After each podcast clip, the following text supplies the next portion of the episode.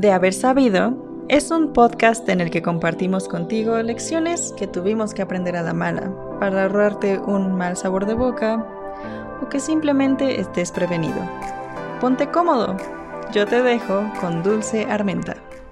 Hola, bienvenidos a nuestro cuarto episodio. Estamos muy contentos de que nos puedan seguir escuchando. El día de hoy tenemos a una invitada muy especial que nos va a hablar de un tema muy importante. Cuéntanos un poco de ti, qué te gusta, qué estudiaste y a qué te dedicas. Hola, ¿qué tal? Qué gusto poder estar con ustedes. Pues mi nombre es Ochi Lozano.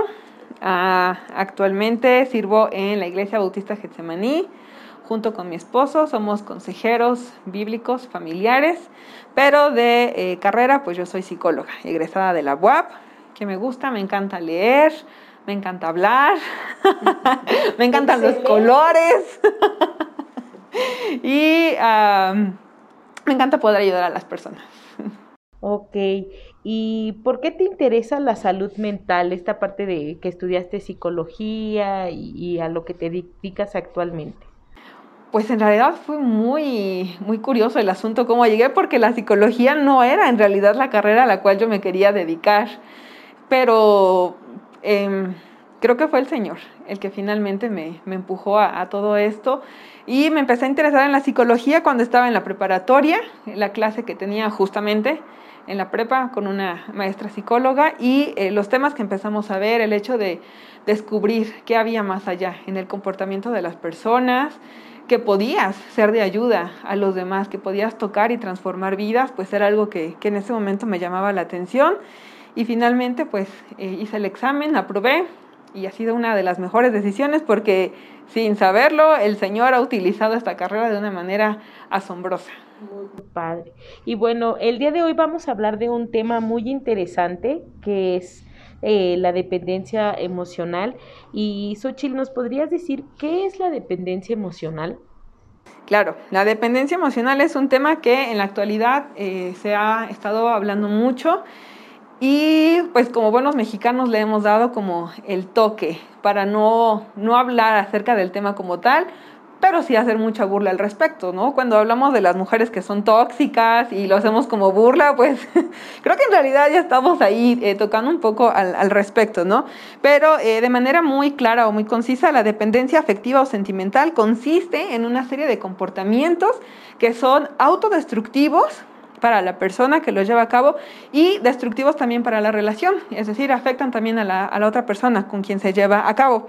No existe una eh, asimetría, es decir, no hay una igualdad en la relación, sino que hay alguien que ocupa un rol que es superior generalmente agresivo, eh, agresivo pasivo, no necesariamente agresión física, pero sí como eh, controlar lo que la otra persona quiere hacer o eh, desea hacer o puede decir, es tener como un control sobre esto. Y bueno, esto surge porque hay una necesidad básica de afecto que existe en todos nosotros, en cada persona siempre hay una necesidad de afecto es normal, es natural. Necesitamos afecto de nuestros padres, el cariño de una persona que sea especial para nosotros como pareja, el cariño de los amigos también. Hay muchas clases de afecto, las cuales nosotros necesitamos. Pero, pues cuando hay una dependencia emocional es porque hay una patología, hay una distorsión de esta necesidad llevándola a un extremo en el cual pues se vuelve destructiva para la persona, para la relación y para la eh, persona eh, que está siendo dependiente emocional. Y ya que nos estás platicando y nos comentaste un poquito más de qué es, ¿cuáles son los factores que llevan a una persona a depender de otra? Ok, mira, esto puede ser multifactorial. No hay exclusivamente como un solo factor o, factores.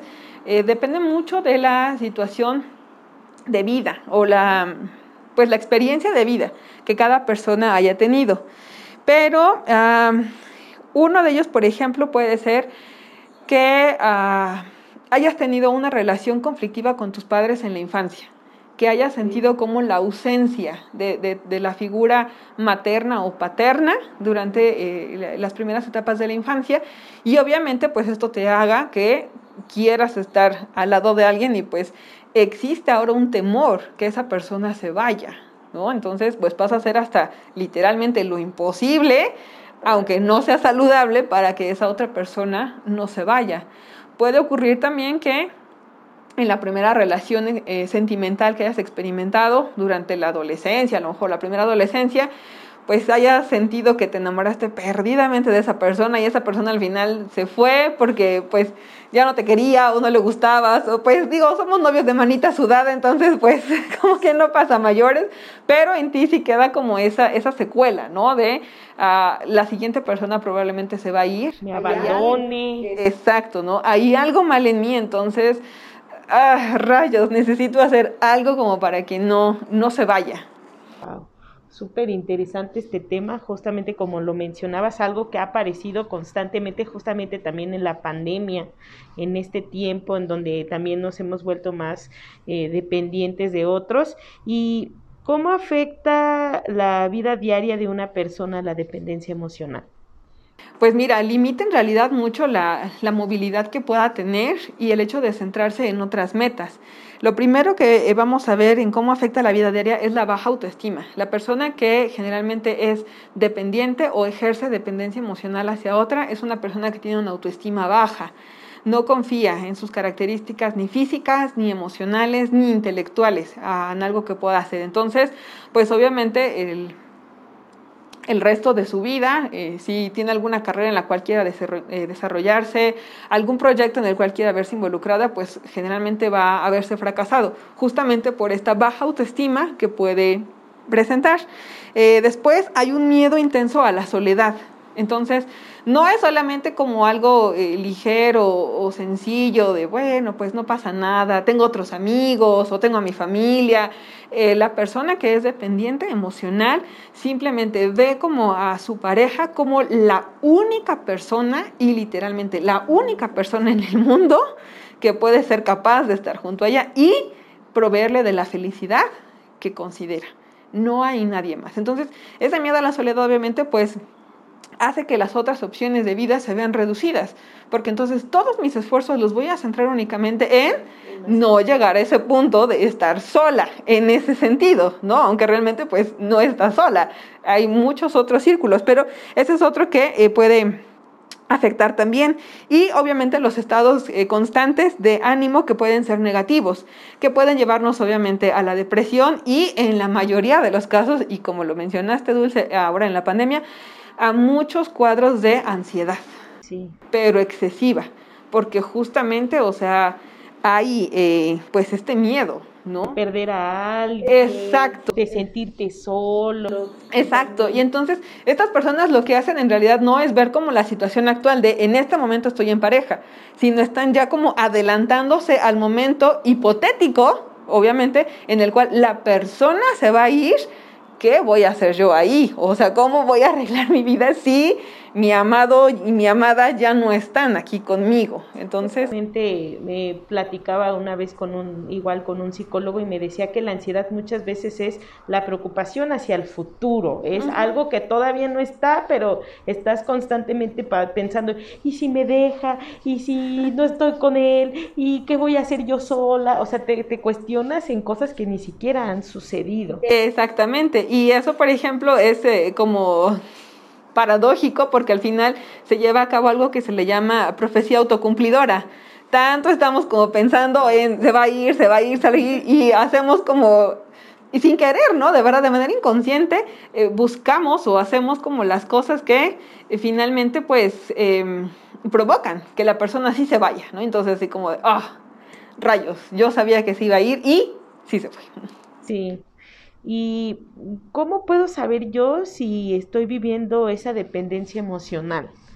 Ah, ese es el punto crítico, duro y difícil de la situación, porque es muy fácil señalar a los otros, ¿no? Con el dedo de, ah, yo conozco, ¿no? Ahora que lo mencionas, mi amiga fulanita, ¿no? Que entendemos más bien como a, ver lo que pasa en la vida de los demás, pero no en lo que eh, pasa conmigo, porque pues cuando lo, lo pienso desde lo que pasa conmigo, entonces pues tengo una muy buena justificación de por qué, ¿no? Eh, es, para mí es muy justificable desde mi perspectiva, pues sí pasa, este, sí tengo la razón. Entonces, bueno, ¿qué es lo primero?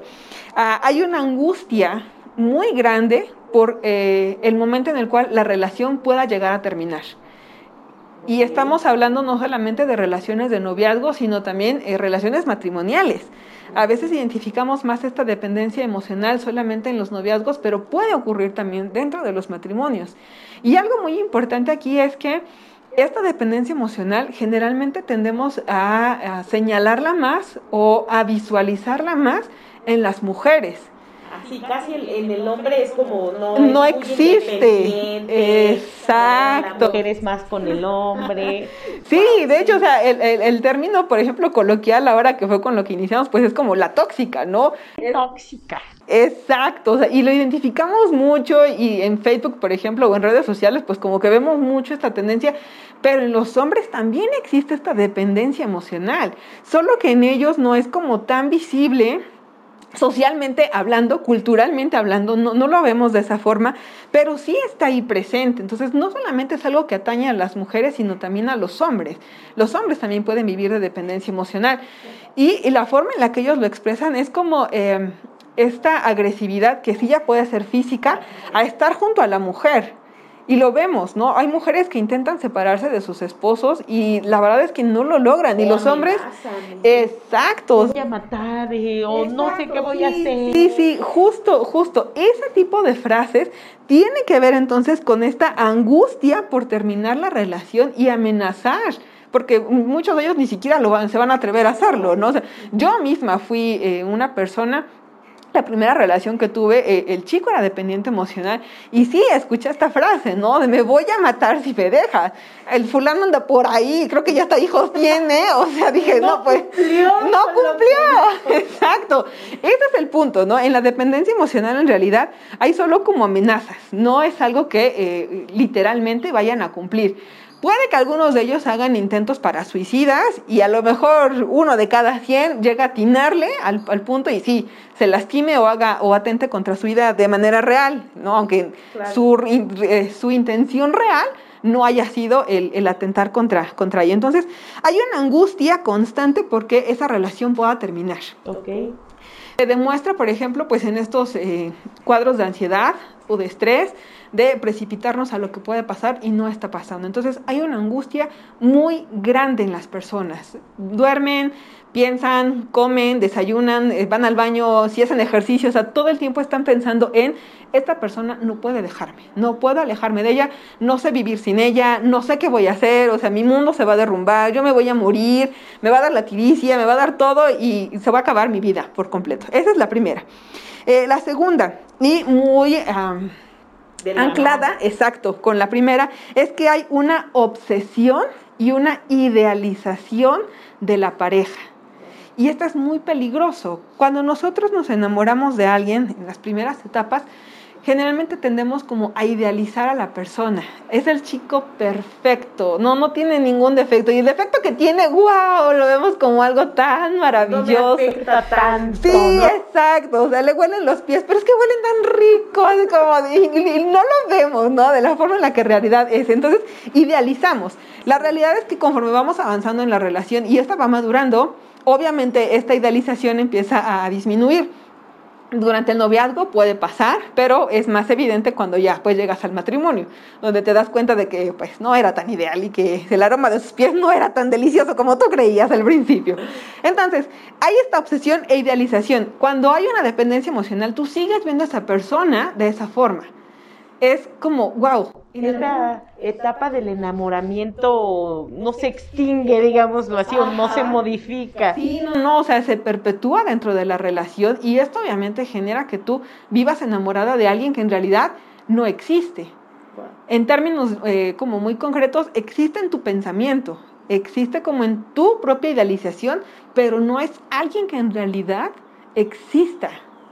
Física, moral, emocional, intelectualmente no existe. Es como los personajes de las novelas, por ejemplo, en las novelas escritas, eh, como este personaje de Orgullo y Prejuicio, de la cual todas estamos enamoradas del señor Darcy, pero pues el señor Darcy no es alguien que en realidad exista. ¿Me, claro. ¿me explico? Entonces, ok, aquí pasa exactamente lo mismo. Te estás enamorando de, o eh, sientes estar enamorada de alguien que no existe y sientes esa obsesión por esa idealización que tú estás creando. Justo tal vez esto mismo de idealizar probablemente genera el que si hay alguna agresión física, eh, lo tomes de, pues no, o sea, no es que estaba enojado, lo hice enojar. Fue, o sea, también va la parte de la culpa, ¿no? Es mi culpa que él sea también. Exacto, y ahora que lo mencionas, eso va muy aunado. Hay un libro muy bueno, eh, se llama Mujeres Mexicanas que sufren y aman demasiado, ¿no? Y entonces es donde eh, culturalmente asumimos como esta responsabilidad. ¿Me explico? Lo vemos muy claramente, por ejemplo, como en las películas del de, cine mexicano, la época del cine de oro, donde entonces ahora eh, los hombres ya no pelean por las mujeres, sino son las mujeres las que pelean por el hombre, ¿no? Entonces, donde ahora yo como mujer asumo el rol de, este, es mi responsabilidad lo no puedo perder. Es, Exacto. Sí, o sea, si tengo que perdonarle que todos los días me ponga una buena friega, pues está bien, ¿no? O sea, lo voy a aceptar con tal de que él no se vaya. Okay. Eh, eh, voy a hacer lo que sea necesario. No importa si es, eh, si va a afectarme a mí o va a afectar a alguien más. Y eso obviamente genera entonces también un déficit en las habilidades sociales comienzo a aislarme de otras personas para entonces solo enfocarme en la persona que yo quiero, en mi idealización, en mi obsesión por esta persona. Entonces, pues empiezo a dejar de lado a mis amigos, lo que causa también entonces estos niveles de, ansiedad o de, depresión, porque ahora sí me siento sola, pero yo misma los fui alejando. Exactamente. Y wow, es, este es un tema muy interesante porque como mencionas, es algo que pasa mucho en la actualidad. Como dijiste, a lo mejor está en memes, pero es una realidad. Y cómo, eh, bueno, yo, yo me encuentro en, en esta situación, un, ejemplo, eh, ¿qué puedo hacer si ya soy una persona dependiente emocional de alguien? Ok, bueno, lo primero es reconocer, ¿no? Eh, identificar que efectivamente hay algo en mí o en la relación que yo estoy llevando que no está siendo tan saludable. Siempre el, hecho de poder reconocer primero que hay algo que está pasando es, y, es el paso más importante, el más vitalicio. Muchos te pueden decir, pues busca ayuda, haz esto, haz aquello, pero el reconocer primero en ti que hay algo que te está dañando y eso es algo que tú sí puedes darte cuenta, ¿no? O sea, si, te eh, si tú ves que en tu relación de noviazgo todos los días llegas a tu casa llorando, llegas sintiéndote mal, o sea, como que ya... mucha ansiedad, como tú Exacto, sí, sí, sí, o sea, todos los puntos anteriores es algo que sí es evidente en, en tu vida, ¿no? Hay un refrán que dice, si alguien te dice que tienes una joroba, pues no voltees. Pero si dos o tres personas te dicen, oye, tienes una joroba, pues tal vez sí es momento de voltear y ver que en la espalda, qué es lo que tienes en la espalda, ¿no? Si hay ya más de una persona que te está diciendo, oye, lo que estás haciendo no está tan bien, hay algo que te está pasando, creo que es momento de poder buscar. Y entonces, ah, para que tú puedas eh, evitar o puedas empezar a salir de este bache, lo primero es que tú puedas empezar a trabajar sobre tu autoestima. Y aquí hay un punto muy importante, y al menos para mí como, como consejera cristiana creo que eh, es muy válido. Cuando hablamos acerca de autoestima, generalmente nos quedamos solo como en la parte social, lo que científicamente conocemos acerca de qué es autoestima. Y muchas veces cuesta trabajo eh, trabajar, valga la redundancia, En este concepto porque es solamente como bajo tus propios recursos, bajo lo que tú tienes, bajo lo que tú ves y a lo mejor lo que yo veo pues no me gusta mucho, ¿no? O como yo soy pues no me agrada tanto porque me ha costado trabajo que las demás personas me acepten. Pero cuando tú puedes buscar una autoestima y basar esta autoestima en una figura como la figura de Cristo, entonces la situación es muy diferente, porque te das cuenta que entonces hay un valor que alguien te está dando y que ese alguien no es cualquier persona, es el Hijo de Dios y es Dios mismo que te da. Entonces te das cuenta que tu autoestima no puede estar por los, este, por los suelos. ¿Me explico? Que nos amó tal y como somos también. Exacto, cuando tú das a la Biblia y, y, buscas, por ejemplo, Salmo 139, ahí te das cuenta que dice que Dios te formó con sus manos y ahí dice que todo lo que Él creó es perfecto y que de todo lo que Él quiso crear de ti, nada faltó. Eso es un argumento que supone un contrapeso tremendo cuando hablas acerca de autoestima y decir, yo no me quiero, yo no me acepto. Pero si lo pones entonces a la luz de esta, de esta escritura, entonces dice que Dios, ese Dios que con su solo pensamiento creó todo lo que tú ves y más, te creó perfecta y no perfecta bajo los estándares entonces que el mundo pinta. Si debes de medir unos 70, si debes de tener una cintura de con centímetros, digo, creo que la mayoría quedamos fuera de esos estándares, ¿no? Incluso ahora con la, esta supuesta aceptación de, de, más tipos de formas, de cuerpos y de muchas otras cosas, aún así son eh, en realidad estándares que quedan muy por debajo de lo que Dios ha, creado y puso en su corazón al momento de, formarte. Entonces, ese es un primer pilar que yo eh, pondría, que es eh, trabajar en tu autoestima, sí, pero desde la perspectiva que Dios pone. Y esa perspectiva pone un, una meta muy alta. Y tú partes de esa meta para entonces saber dónde está tu valor como mujer o como hombre. No podemos solo enfocarnos a solo las mujeres tienen dependencia emocional. No, también los hombres la viven. Como lo dijimos hace rato, no dejar de lado que es solo un tema de mujeres. Así es. Cuando tú puedes entonces generar este, este conocimiento o esta base de autoestima en ti, puedes entonces conocerte mejor a través de la figura de Cristo. Y eso entonces va a generar que tú puedas tener relaciones que sean saludables con otros, porque no vas a esperar peras del olmo, sino vas a esperar lo que realmente la otra persona, tan imperfecta como tú, puede dar. Y entonces hacer una relación que realmente funcione. Y una relación que funcione no es una relación en la que ninguno de los dos nunca se pelee, ni se enoje, ni llore, porque eso ya también es patológico. Entonces, alguien está pensando por los dos, definitivamente.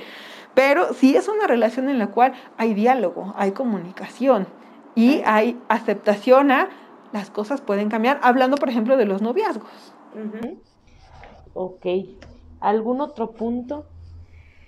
Además de la autoestima. Sí, el hecho de que eh, tengas bien presente que en las relaciones interpersonales siempre va a haber cosas que escapen de tu control. Que la otra persona también tiene la capacidad de pensar, de decidir, de actuar, que no eh, son simbióticos el uno con el otro. O sea, no nacieron juntos así como siameses, no van a andar juntos como siameses para todos lados, y, sino que en, en el desarrollo personal de cada uno de los dos está entonces también el desarrollo en conjunto de la relación que no necesariamente tienen que hacer todas las 24 horas del día juntos. Digo, si sus actividades lo permiten o, a lo que... Eh, a lo que trabajan, por ejemplo, mi esposo y yo, pues prácticamente todo el tiempo estamos juntos, ¿no? Pero no es porque eh, él o yo seamos dependientes emocionales, sino más bien porque hay circunstancias ahí que pues... Exacto, nos, nos permiten eso. Pero sí entender que cada relación tiene que madurar y en ese madurar de la relación va a haber cosas que vamos a dejar de hacer. No hacemos lo mismo que cuando éramos novios, ni hacemos lo mismo que cuando estábamos recién casados pero eso es normal, es parte. Cada persona necesita su espacio y su independencia, lo cual va a generar entonces una sana convivencia entre los dos y una relación más sana. Y bueno, hablando de esto, como tú dijiste, el primer punto es aceptar trabajar en el autoestima eh, y yo creo que también sería importante hablar de la paciencia, ¿no? En este proceso, porque pues ya vas dando pasos, pero también ser paciente en el proceso, porque muchas veces como que queremos que ya mágicamente de un día para otro se nos quite la ansiedad y, todo eso. y, eh, ¿qué, ¿Qué otra cosa podrías recomendarnos? O sea, ok, bueno, yo ya me di, me di cuenta que soy una persona dependiente emocional. ¿Cuál sería, estoy trabajando en mi autoestima obviamente de la mano de Dios, cuál, seguiría, cuál sería otro punto que podríamos dar o cuál, qué otro paso podríamos dar para seguir trabajando en eso? Ok, ah, si sientes que en algún punto la situación eh, te está sobrepasando, que de verdad no hay como el se te acabaron los recursos con los cuales puedes enfrentar, entonces una buena opción es que busques ayuda profesional. No que busques en internet y pongas ahí como en Google, ¿qué hago si soy? digo, pueden salir de repente consejos muy buenos, pero ah, lo ideal es que sí puedas buscar a alguien que sea un profesional en el área de, la salud mental o en el área de la consejería, si eres creyente. Si no eres creyente también puedes buscar ahí eh, una buena opción. Pero sí es importante que puedas tener asesoría que te puedan ir guiando paso a paso. No todas las personas reaccionan igual a los mismos eh, tratamientos en cuanto a la salud mental.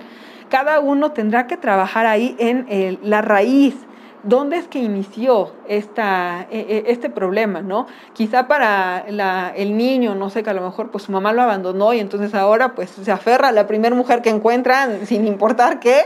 Bueno, ahí entonces lo que tenemos que trabajar es la relación, ¿no? Que hubo. Quizá el perdón con la mamá eh, por las circunstancias que hayan pasado, si hablamos, por ejemplo, de un adolescente que su primer amor pues, fue lo que en realidad la llevó a ser dependiente emocional, bueno, trabajar entonces, ¿qué pasó ahí? ¿No? Que pues una relación de, de adolescentes pues pocas veces va a terminar en un matrimonio, ¿no? Porque estamos hablando de adolescentes, ¿no? Sí, son contadas, ¿no? Exacto, o sea, en realidad es eso. Creo que es importante que puedas asistir con una persona que sea profesional y que te pueda orientar en... Eh, la, buscar la raíz de esa situación y entonces a partir de ahí empezar a construir cuál es el plan por el cual tú puedes ir y paso a paso. Tú lo eh, mencionaste muy bien, a veces eh, tenemos ya como esa... La ansiedad que nos llevó al problema es la misma ansiedad que queremos ahora que nos la resuelva, pero no, no va a ocurrir, ¿sí? Te tomó, eh, no sé cuánto tiempo te haya tomado descubrir que tú eres una persona dependiente emocional, entonces es darle el espacio y el tiempo y, e ir poco a poco y saber que a pesar de estar en, bajo algún tratamiento o supervisión profesional, puede haber momentos en los cuales tú puedas volver a caer, ¿no? E, es normal, o sea, se espera. Sería es el paciente ideal, pero no existe el paciente ideal en el cual pues siempre va como a flote, a flote, a flote, hasta que ya solito nada y listo. O sea, ya no, en algún momento la corriente te va a arrastrar, ¿no? Entonces, justamente para eso también es ese profesional, que te ayude y te enseñe cómo redireccionar otra vez tus esfuerzos y empezar a avanzar. Y poco a poco, poco a poco regresar de nuevo. Bueno, muchas gracias, Xochitl, por tu tiempo. Gracias por explicarnos un poquito más de este tema.